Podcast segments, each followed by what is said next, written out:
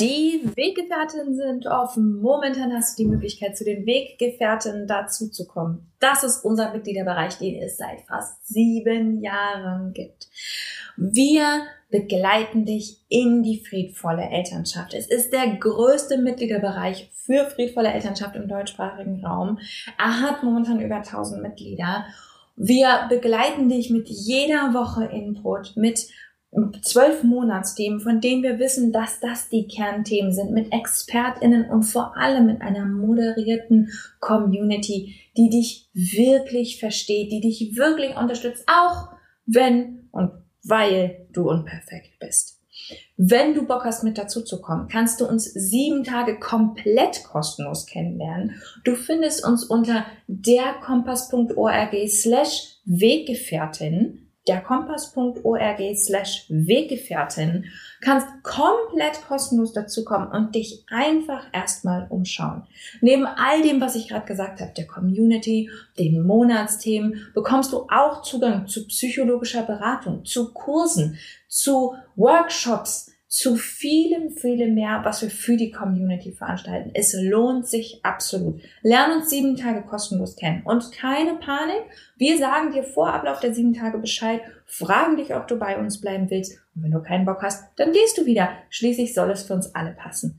Ich freue mich auf dich. Wir sehen uns bei den Weggefährten. Du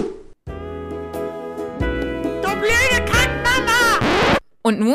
Nun ist es Zeit für Schrecklich Nett der Podcast für Eltern, die keinen Bock auf Erziehung haben, aber nicht wissen, was dann?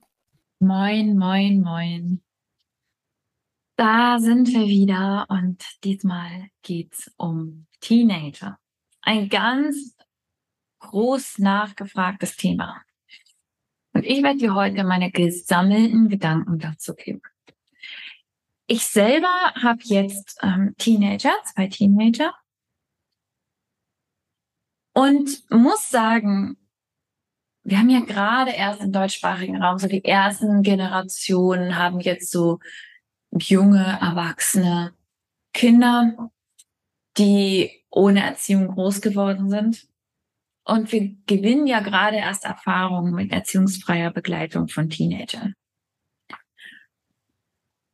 Ich werde dir ich habe den Eindruck, dass friedvolle Elternschaft, wenn die gelebt wird, relativ konsequent oder relativ früh oder zumindest für einige Zeit, massiv verändert, wie sich Teenager verhalten.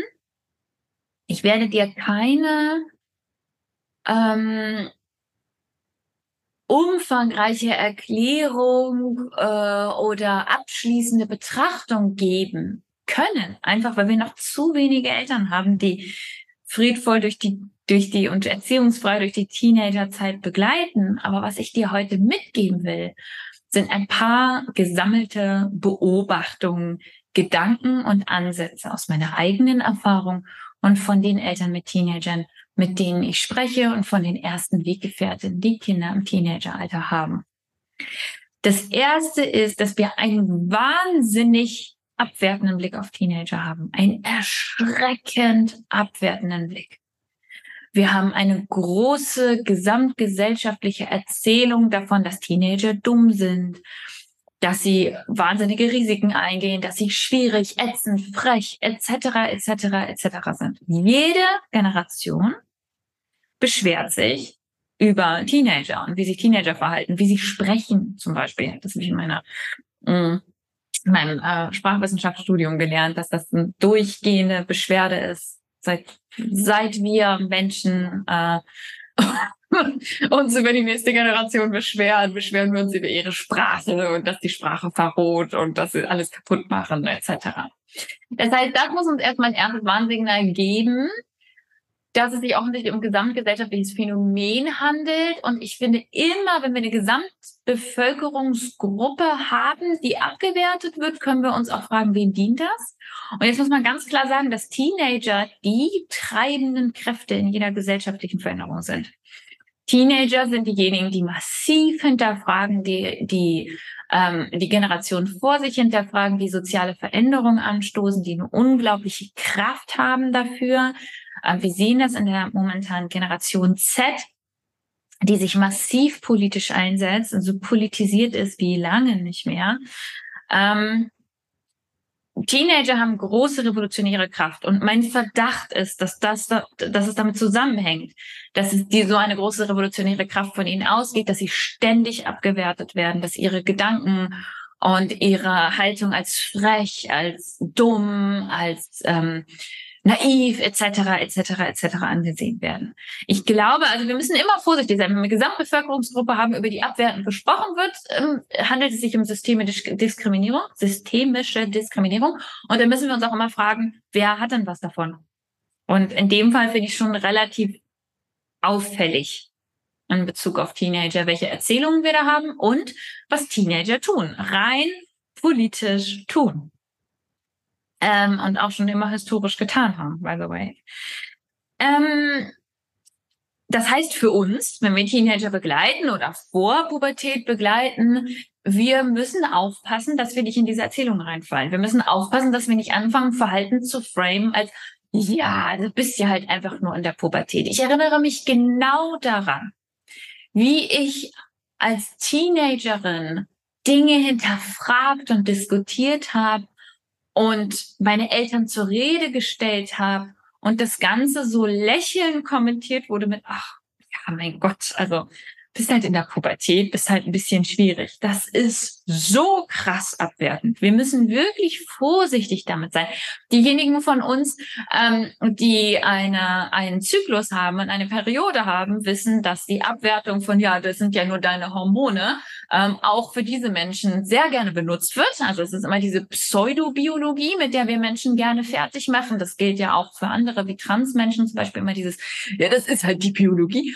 Ähm, äh, und es wird benutzt, um uns zu delegitimieren. Und wir müssen aufpassen, wenn wir Menschen in diesem hormonellen Umbruch, den die Pubertät darstellt, begleiten, dass wir das eben nicht nutzen als als ähm, Schild dafür, uns mit den Dingen, die diese Menschen aufbringen, die sie diskutieren wollen, die ihm wichtig sind, mit den Gefühlen, die sie haben, etc., nicht auseinanderzusetzen.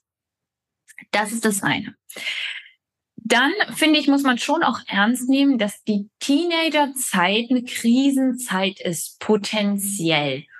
Und jetzt sehe ich tatsächlich, dass es große Unterschiede gibt in der Art, wie, wie Teenager, die in friedvoller Begleitung über einige Zeit oder was ja alles also ist ja nie perfekt, ne? Ist immer nur so Näherungswert, die irgendwie so mehr Bedürfnisorientierung erlebt haben, dass sie tatsächlich weniger sich gegen Eltern richten. Das finden wir übrigens auch gesamtgesellschaftlich in der Generation Z. Also je weniger Gewalt von Eltern ausgeht, desto weniger kommt dann auch die Quittung schlicht in der Pubertät. Jetzt bei Jula hat immer davon gesprochen, dass wir einfach die Quittung bekommen für das, was wir die ersten zwölf Jahre gemacht haben. Ähm, das sehen wir weniger, aber wir müssen trotzdem uns klar machen, dass es eine biologische Krise ist. Und dass in diesem Alter und auch über einen relativ langen Zeitraum nicht nur das Gehirn umgebaut wird und die Hormone am Start sind, etc., etc., da können NeurobiologInnen und Menschen, die sich da mit der Biologie auskennen, klügere Dinge dazu sagen als ich, sondern dass wir auch eine große Zeit der Sinnsuche und der Identitätssuche haben. Und das macht Sinn. Also wir haben diesen Loslösungsprozess von Eltern. Ne? Wir Eltern sind einfach nicht mehr der Mittelpunkt der Welt für diese Menschen. Und sie fangen an zu hinterfragen, zu diskutieren. Und das, was wir halt bisher mal als rebellisch oder so ähm, geframed haben. Also dass sie, dass sie sich halt fragen, was ist denn meins da drin? Also sehe ich das denn überhaupt so wie diese Leute, denen ich bisher blind alles geglaubt habe? Was ist meine Haltung hier drin? Und das be bezieht sich dann auch auf die Gesamtidentität. Ne? Also wer bin ich in dieser Welt? Was ist mir wichtig? Welche Dinge sollen mich tragen?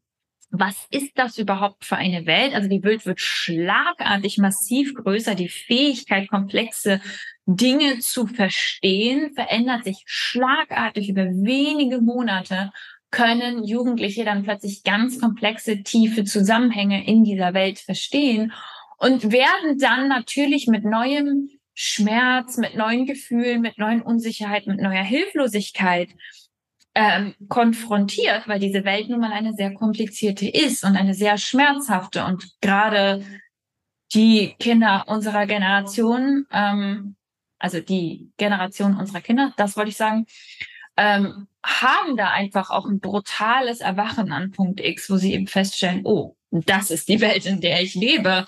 Ähm, und das Ganze fährt gerade ziemlich schnell auf einen Abgrund zu. Ähm, diese Sinnkrise ist da. Und ich glaube, unser Job in der friedvollen Elternschaft ist, das zu machen, was wir vorher auch gemacht haben. Nur, dass wir viel, viel weniger gebraucht werden für die Bedürfniserfüllung, für die Grundbedürfniserfüllung. Unser Job ist noch immer dazustehen, mit ausgestreckter Hand und da zu sein.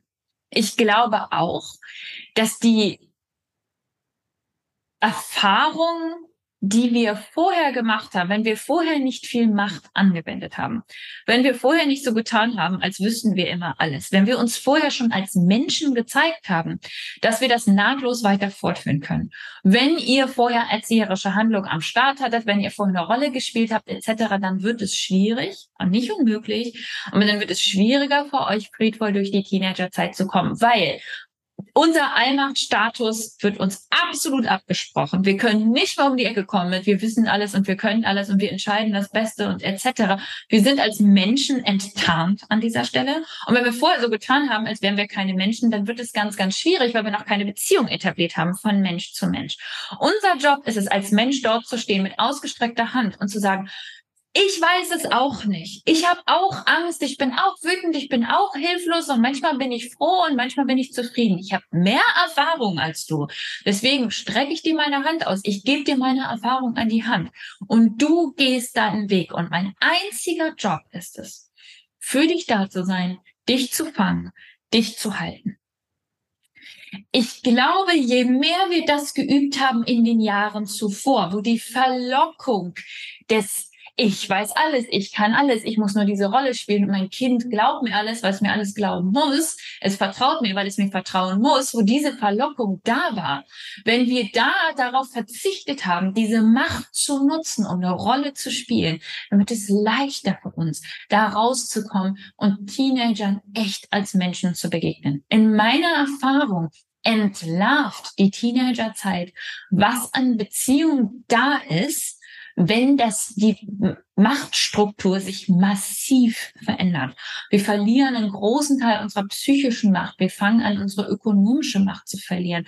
Wir verlieren sowieso unsere physische Macht. Wir verlieren unsere Macht über die Erfüllung der Bedürfnisse, die die ganze Zeit von uns eben erfüllt werden mussten und jetzt zunehmend und auch oft in sehr schnellen Schritten von Jugendlichen selbst übernommen werden kann. Wir haben einen riesigen Machtverlust. Und die gute Nachricht ist, dass friedvolle Elternschaft immer den bewussten Umgang mit Macht und den minimalen Einsatz von Machtgebrauch im Kopf hat. Und wenn du das in den Vordergrund gestellt hast, dann wirst du ein Fundament haben, auf dem ihr stehen könnt. Und ja, Jugendliche können anfangen zu irren, anfangen durcheinander zu kommen, anfangen unsicher zu werden.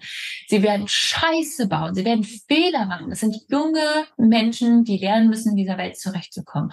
Unser, unsere Qualität als Eltern hängt nicht davon ab, wie viele Fehler Jugendliche machen, wie viele dumme Dinge sie machen, wie viele Sachen sie ausprobieren, wie viele wilde Nächte sie irgendwo durchfeiern, wie oft sie irgendwas anfangen und wieder abbrechen oder wie oft sie in der Schule irgendwo durch. Das ist nicht unsere Qualität als Eltern. Unsere Qualität als Eltern beweist sich dann, wenn sie die Scheiße gebaut haben und uns anrufen und sagen, fuck, kannst du mich abholen?